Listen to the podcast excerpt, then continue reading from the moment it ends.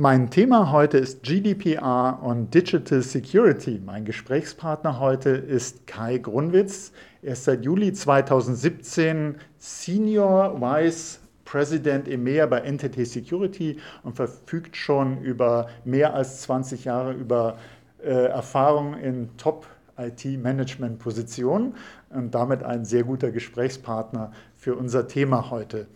Herr Grunwitz, hallo. Hallo und vielen Dank für die nette Einladung, äh, Einleitung. Äh, es sind mittlerweile, habe ich nachgerechnet, gerade während Sie es sagten, 25 Jahre, aber es ist okay.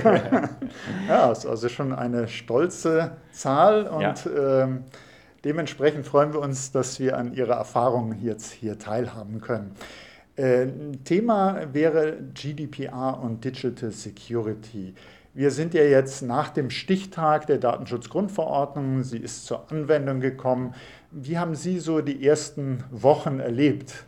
Also muss man differenzieren aus einer Geschäftsseite und aus einer individuellen Seite. Ich persönlich habe die Zeit sehr genossen, weil meine E-Mail-Inbox sich deutlich geleert hat. Ähm, ich habe äh, extensiv die Möglichkeit genutzt, äh, die Opt-out-Option zu ziehen und nicht auf E-Mails zu reagieren also erstmal, da hat es eine Bereinigung von, äh, auf der Seite gegeben und ich schätze das sehr, weil das auch äh, auf der anderen Seite zeigt, dass wir in Europa jetzt wieder Herr unserer eigenen Daten sind. Also aus der persönlichen Sicht ein sehr positives Feedback. Mhm, ja. Aus einer Geschäftssicht, aus einer Cybersecurity-Sicht muss man natürlich auch sagen, dass GDPR uns vorangetrieben hat im letzten Jahr. Ähm, und, und, das hat eine Awareness geschaffen in, der, in dem Markt und in dem Management der Unternehmen, ähm, welches Cybersecurity bisher nicht genossen hatte. Und vor dem Hintergrund muss ich sagen, ziehe ich erstmal ein sehr positives Feedback. Ähm, es wird uns weiterhin vorantreiben. Hat sich wirklich viel geändert? Nicht wirklich. Wir bekommen weiter E-Mails wir ähm, dürfen selbst entscheiden, ob wir opt-in gehen und sagen ja. Und dann werden unsere Daten auch genauso weiterverarbeitet, wie es bisher war. Und in manchen Bereichen hat man ja kaum eine Wahl. Für Unternehmen bedeutet es natürlich eine größere Umstellung in Invest. Nicht alle Unternehmen sind ähm, ready für GDPR. Das ist auch ähm, kein Geheimnis. Aber ähm, ich sehe eine, eine hohe Aktivitätsrate und ich denke, äh, wir müssen das die nächsten Monate beobachten. Aber im Moment ähm, schließlich äh, ist für mich erstmal ein sehr positives Fahrtwerk. Okay, gut. Äh, und es heißt ja, und das ist, glaube ich, unbestritten, äh, GDPR ist ein Meilenstein für den Datenschutz. Mhm. Kann man auch sagen, es ist ein Meilenstein für die Cybersecurity? Hat das so einen hohen Einfluss äh, nach Ihrer Sicht? Vorher ist ja viel schon darüber gesprochen mhm. worden, das wird Einfluss haben. Wie, wie, erleben Sie das jetzt? Also erstmal jedes Unternehmen, was vorher sich schon mit einem Information Management System und Information Security Management System auseinandergesetzt hat, für die ist es kein Meilenstein, weil die hatten vorher schon viele Dinge, die gefordert sind, umgesetzt. Wer Security ernsthaft betrieben hat, für den ist es eigentlich nur eine Erweiterung dessen, was er schon immer getan hat. Es hat aber eine signifikante Veränderung in der Awareness und in, dem, in der Sichtbarkeit der Cybersecurity im Markt erzeugt. Und dementsprechend ähm, sehe ich da zwei Sachen. Unternehmen, die schon immer äh, security-affin waren, für die ist es einfach nur eine Ergänzung. Für andere ist es eine harte Arbeit und eine höhere Awareness. Okay, gut. Und äh, wir haben ja häufig die äh, eher deutsche äh, Sicht auf die äh, Themen und Sie sind international unterwegs, äh, haben Erfahrungen durch Ihre Projekte EMEA und darüber hinaus. Wie sehen das denn andere Unternehmen? Äh, wenn man jetzt mal die deutsche Sicht außer Acht lässt? Also erstmal im europäischen Raum, in, ähm, auch inklusive England, haben sie natürlich eine durchaus äh, gemischte Resonanz zum Thema GDPR, ne?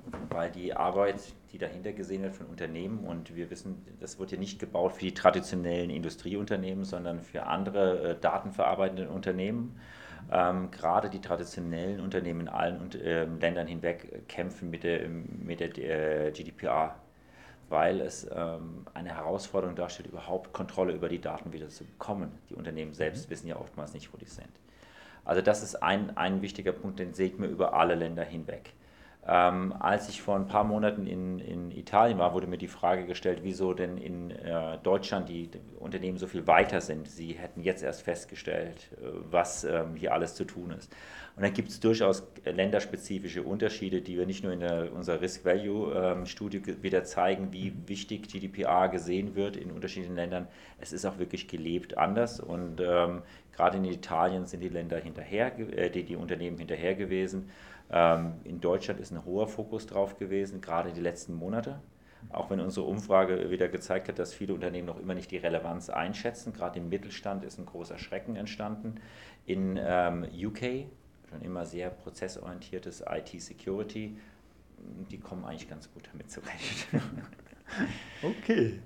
Ähm, wenn man, äh, wenn man so liest jetzt Datenschutzgrundverordnung, negative Folgen bis hin, äh, dass man sagt, ja, Cyberkriminelle können sich äh, jetzt besser tarnen, wieder mal so das Argument Datenschutz als Täterschutz. Können Sie dazu was sagen? Ähm, ich habe dazu noch keine Erfahrungswerte im Moment. Ähm, die Diskussion ist natürlich am Markt vorhanden. Können sich Cyberkriminelle besser verstecken? Wenn das der Fall ist, haben wir mit der, mit der GDPR was falsch gemacht. Das ist mhm. erstmal das Erste, weil eine Überregulierung sorgt da und die, die Cyberkriminellen mehr schützt als den Betroffenen, wäre eine falsche Regul äh, Regulierung mhm. für uns. Ähm, die Gefahr steht. Wir hatten gestern die Diskussion auch hier auf der Information Security World mit äh, Rick Ferguson, der das angesprochen hat, dass äh, die Nachvollziehbarkeit von Angriffen, die Nachforschung erschwert werden könnten aus Datenschutzgründen. Mhm. Ähm, es wird diskutiert, ich habe es bisher noch nicht gesehen. Okay. Äh, was ja in den letzten Wochen seit äh, Aufnahme der Arbeit durch den Europäischen Datenschutzausschuss jetzt äh, klarer geworden ist, für welche IT-Sicherheitsverfahren die sogenannte Datenschutzfolgenabschätzung mhm. gemacht werden muss. Das ist der Artikel 35 Datenschutzgrundverordnung. Da geht es ja darum, dass wenn man ein Verfahren, wo zum Beispiel Profiling zum Einsatz kommt, automatisierte Einzelentscheidungen, dann soll man eben vorher ganz genau gucken, wie sind die Datenschutzfolgen, das dokumentieren.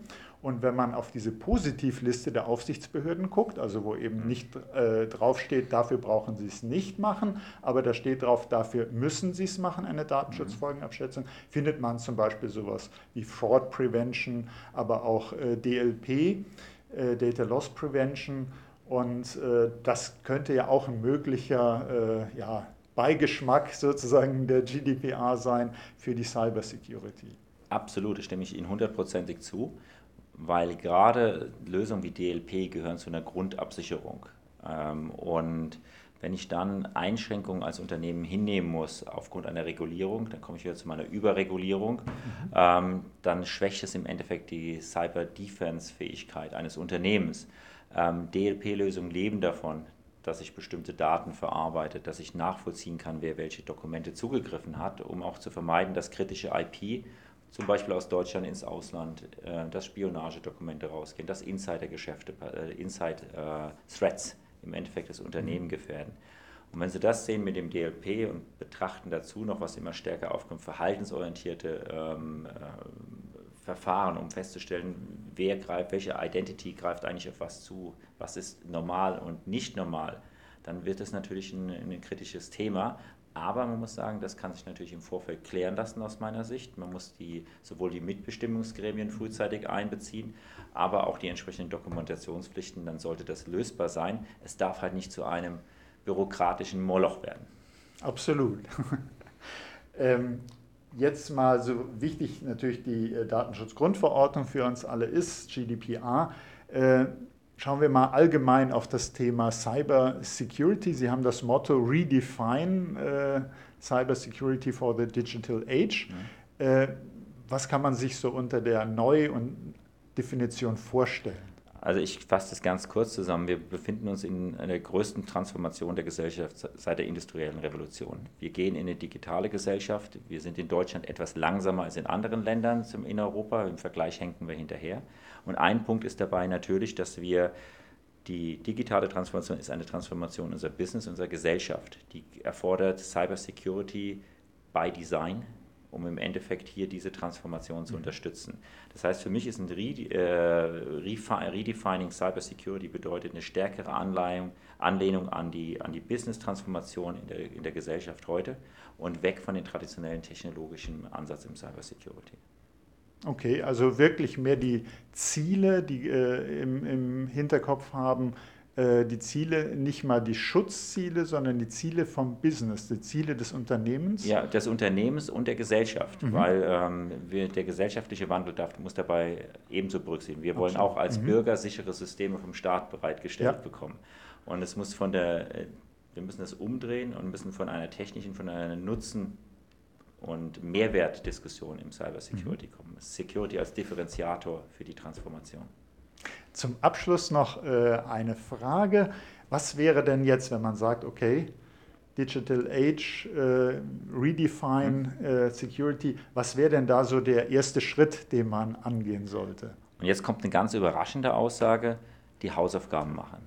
Ähm, man kann sehr viel über innovative Lösungen reden, insofern man aber nicht seine Basisabsicherung gewährleistet, indem man sein Patch-Management im Griff hat, ähm, das Netzwerk sauber segmentiert und managt und ähm, sein Identity oder Privileged User Management im Griff hat. Da helfen noch so ähm, hoch äh, diffizile andere Lösungen und Ansätze nichts, weil dann wird man immer wieder exponiert sein. Und dementsprechend ist mein Tipp hier, erst die Hausaufgaben machen, die Grundabsicherung und dann über die Innovation nachdenken. Okay, super.